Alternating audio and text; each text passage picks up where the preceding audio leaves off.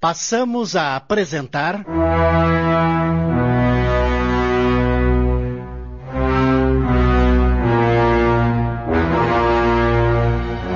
Amor e Vingança, obra de Betty Freitas, ditada pelo espírito Luiz E. Brancar. Adaptação de Sidney Carbone.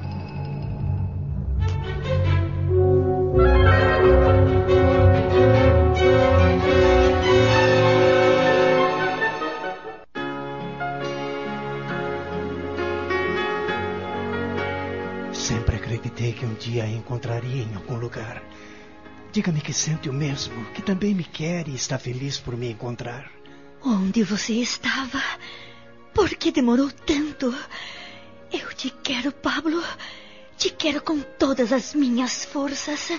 Seus corpos se juntam e naquele momento um só se faz, assim como ambas as almas também parecem ser uma única. Pablo, eu sou toda sua. E Felice, eu também sou todo seu.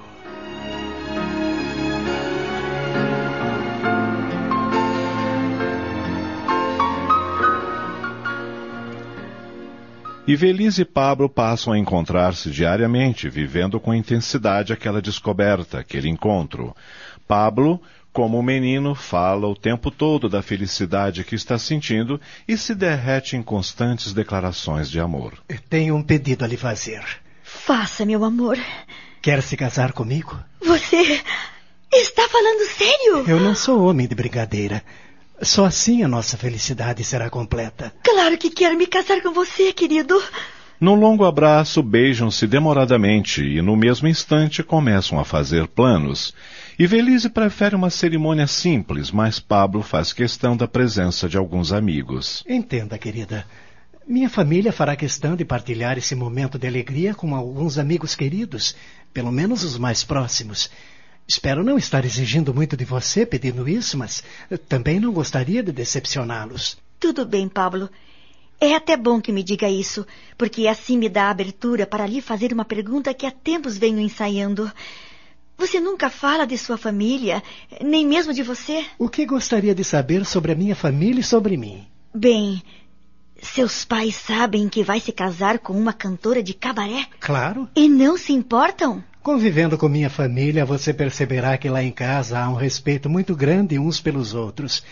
Meu pai ensinou a todos nós que o limite de cada um termina onde começa o do outro, e que certos valores, conceitos, maneiras de encarar o mundo dependem do caráter, da crença de cada um. O lema lá em casa é estarmos sempre felizes, buscando uma comunhão com Deus, fortalecendo-nos através dos ensinamentos de seu Filho, Jesus Cristo, amando o próximo como a nós mesmos, pois assim evitaremos o mal em nossas vidas. A melhor coisa, segundo o papai, é alimentarmos-nos de tudo o que nos faz bem. Boas amizades, boa literatura, bons pensamentos, bom bate-papo, e tudo isso só conseguiremos se mantivermos essa ligação com o Pai Celestial. Apenas assim conseguiremos evitar as energias inferiores que interferem tanto no caminho de cada um e atrapalham, muitas vezes, eh, nossa jornada rumo ao sucesso. Ai, tenho andado tão distante de Deus. Por que diz isso? Baseado no que venho sentindo e pensando. E o que você está sentindo? É uma longa história que vem me consumindo dia após dia. Há algum tempo atrás, envolvi-me com uma pessoa a quem amei profundamente. Foi um relacionamento maravilhoso, mas às vezes uma pitada de remorso, de culpa, se apodera de mim, fazendo-me mergulhar numa profunda depressão.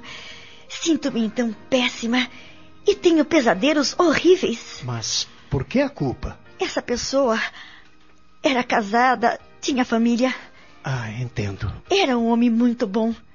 Quando o conheci, estava no auge da carreira. O que ele fazia? Era artista plástico.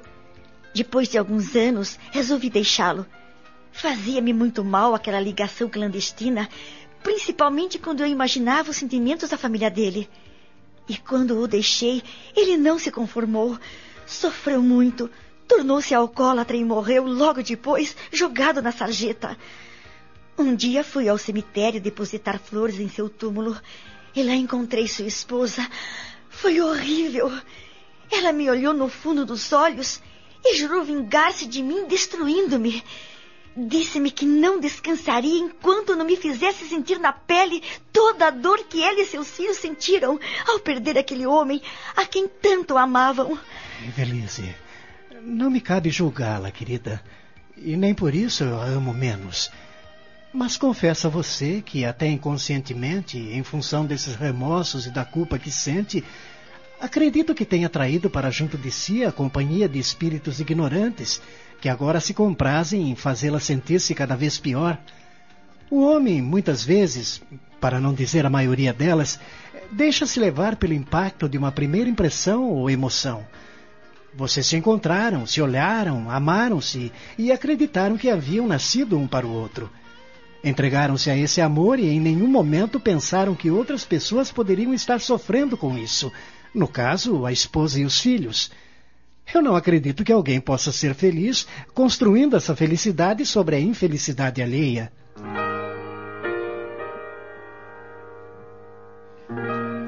E Velise ouve o amado com respeito, e enquanto ele fala, a cantora parece rever na tela mental os momentos de loucura e até a privação de sentidos que tinha quando encontrava Locardier. Pablo prossegue. Vocês se deixaram levar pela emoção, responderam às necessidades do corpo, da matéria.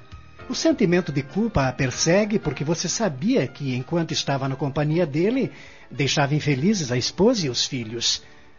Muitas vezes, minha querida, saber renunciar pode trazer mais felicidade do que buscá-la sobre os sentimentos dos outros. Eu amava Locardier. Quem ama não destrói. Se vocês se amassem de fato, tudo teria terminado diferente. O amor é sensato e feliz, é sereno. Esse homem não estava preparado para envolver-se com você nas condições em que se envolveu. Destruiu-se, destruiu a própria família e ainda deixou você com remorsos. Alguma vez você já imaginou o estado em que ele poderá estar no plano espiritual? Como estará hoje a sua família? Será que sua esposa superou toda a mágoa e o ressentimento? Há pessoas que, por não conseguirem superar esse tipo de sentimento, acabam se destruindo. É necessário evitar esse tipo de relacionamento, pois só assim evitaremos que espíritos atrasados nos acompanhem. Existe um ditado que diz: Dize-me com quem andas e eu te direi quem és. E eu acrescento: nossos pensamentos, nossas atitudes, nosso comportamento determinarão o tipo de entidades que atrairemos para junto de nós. E por que eu continuo tão depressiva até hoje? Os espíritos sabem o que você fez. Com certeza você os mantém a seu lado. E como eu disse, eles procuram fazê-la sentir-se mais e mais culpada, porque assim conseguem dominá-la. E em pouco tempo tentarão levá-la a uma vida errada, que é o maior objetivo deles. Sabem que quando nos sentimos mal, geralmente procuramos saídas nos vícios, nos relacionamentos fáceis, etc.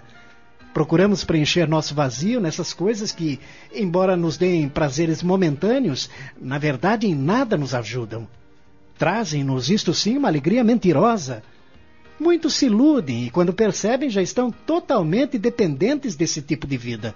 E, por consequência, estão também dependentes desse tipo de entidades. Por isso é importante sempre orar e vigiar.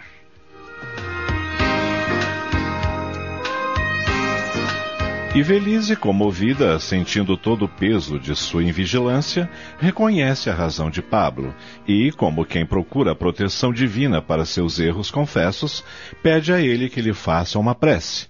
De mãos dadas, elevam seus pensamentos a Deus, colocam-se numa postura de franca humildade e arrependimento e oram comovidos, pedindo perdão pelos erros cometidos, pelos espíritos endurecidos e rogam a Jesus que ilumine suas vidas para que possam viver em paz.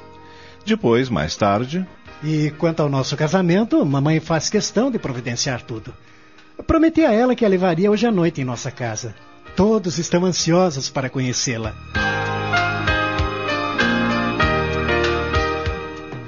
Estamos apresentando. Amor e Vingança. Voltamos a apresentar.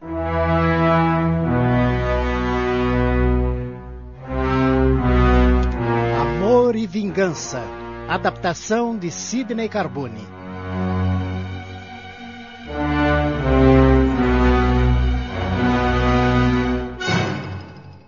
Naquela noite, Velise não canta no cabaré como de costume. Para cuidar dos preparativos do casamento, pede 15 dias de férias. Quando chega à casa de Pablo, está muito nervosa, mas todos a recebem com carinho, e em pouco tempo já se sente à vontade. Eu pedia sempre ao Pablo que a trouxesse aqui. Ansiávamos por conhecê-la, querida. Dona Felícia, mãe de Pablo, é uma mulher elegante, discreta, fina e muito educada. Durante a conversa de aproximação, ela fala Ivelise sobre sua paixão pela literatura e de seu amor pelos filhos e pelo marido. Sempre vivi para minha família. Pablo resolveu seguir a profissão do pai e os dois idolatram a advocacia. Minha filha Maristela é professora, dedica-se extremamente aos alunos. Portanto, restou-me a responsabilidade da casa.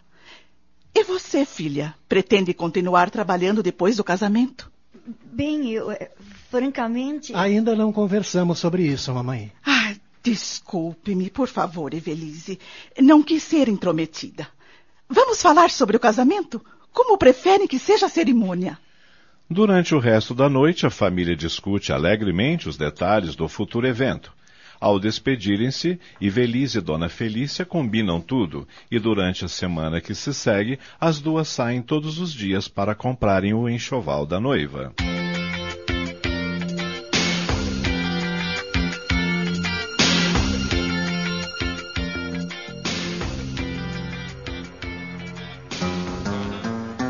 Na casa de Mércia, o ambiente está cada dia pior. A viúva de Locardier parece viver em outro mundo. Isola-se de todos e só sai da mansão para ir à casa da feiticeira Marion. Seu quarto, para desespero da cunhada e dos filhos, vive repleto de velas acesas, diante das quais recita cantilenas desconexas, como quem tem a intenção de evocar forças negativas. Pede justiça, chora, desespera-se, reclama da falta de apoio dos espíritos ignorantes. Tudo o que sabe dizer é: Eu quero aquela mulher destruída! Em sua cegueira, não percebe que quem está sendo destruída é ela própria, mas ninguém consegue fazê-la entender isso. Preciso fazer alguma coisa para salvar mamãe, antes que seja tarde demais. E o que você pode fazer? Eu acabo de tomar uma decisão. Que decisão, Luísa? Vou procurar ajuda no centro espírita. Tem algum aqui por perto? Não, mas irei naquele que meu amigo da faculdade me levou outro dia. E quando pretende ir? Hoje à noite. Eu irei com você. Eu também.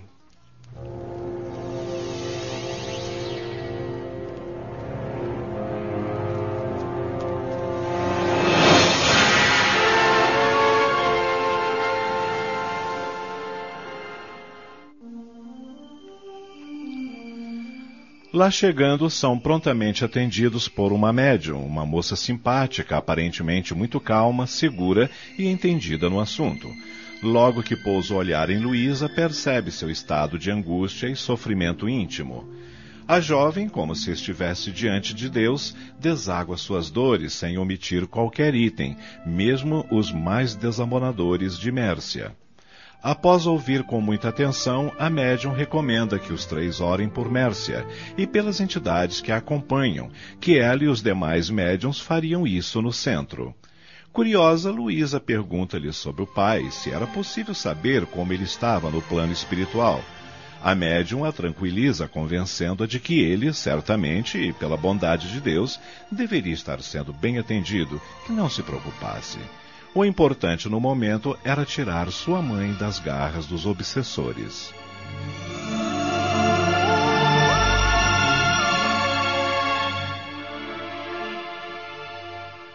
Os três saem do centro esperançosos, ânimos renovados, dispostos a lutarem pelo restabelecimento de Mércia. Ao chegarem na mansão, encontram-na andando de um lado para outro, alienada e repetindo incansavelmente: Eu me vingarei daquela desgraçada. Hei de vê-la na sarjeta, como morreu o homem que mais amei nesta vida. Luísa tenta abraçar a mãe para tirá-la daquele estado, mas ela. Não toque em mim! Não toque em mim! E deixa a sala apressadamente, subindo as escadas para o andar superior. Diante daquele quadro. Vamos fazer como recomendou a médium. Vamos orar os três. E o fazem com todo o amor de seus corações.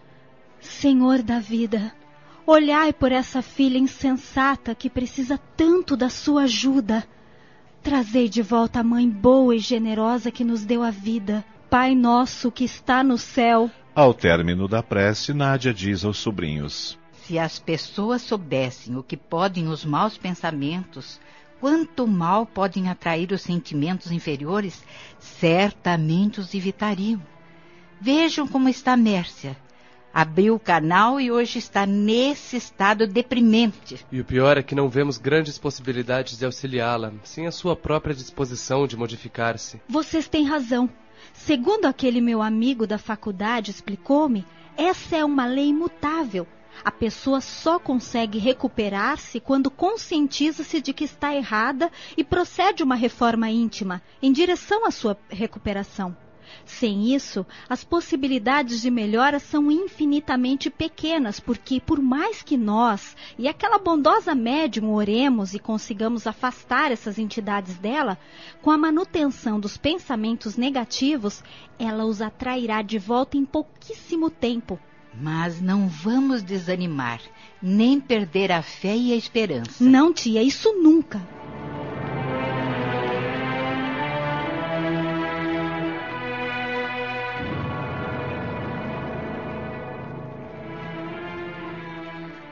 No dia seguinte, durante o café da manhã, Nádia e os sobrinhos preocupam-se com a ausência de Mércia à mesa. Eu vou ver o que está acontecendo. Luísa sobe ao quarto da mãe e, percebendo que a porta está apenas com um trinco, abre-a.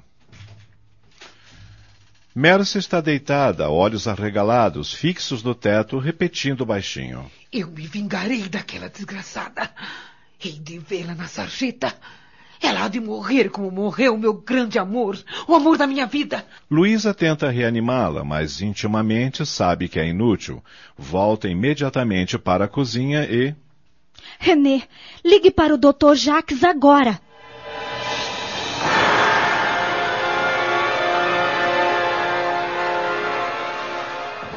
E então, doutor? O que a mamãe tem?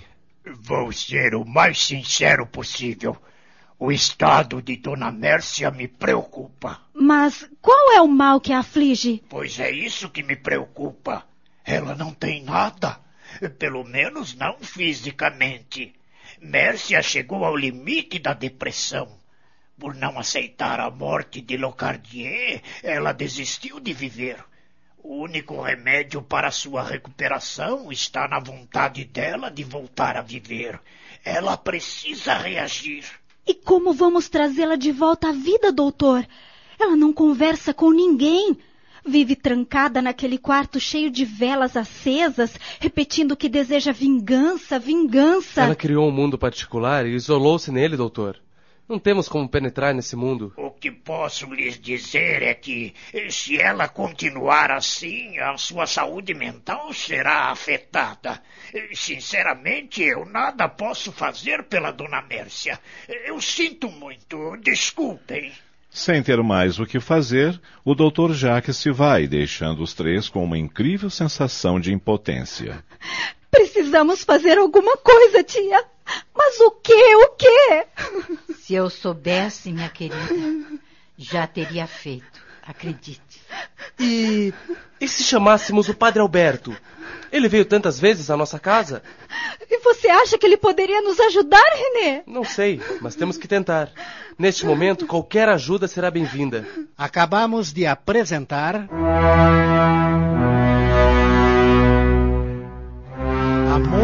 Vingança, obra de Pete Freitas em 15 capítulos, ditada pelo espírito Luiz E. Brancar. Adaptação de Sidney Carbone.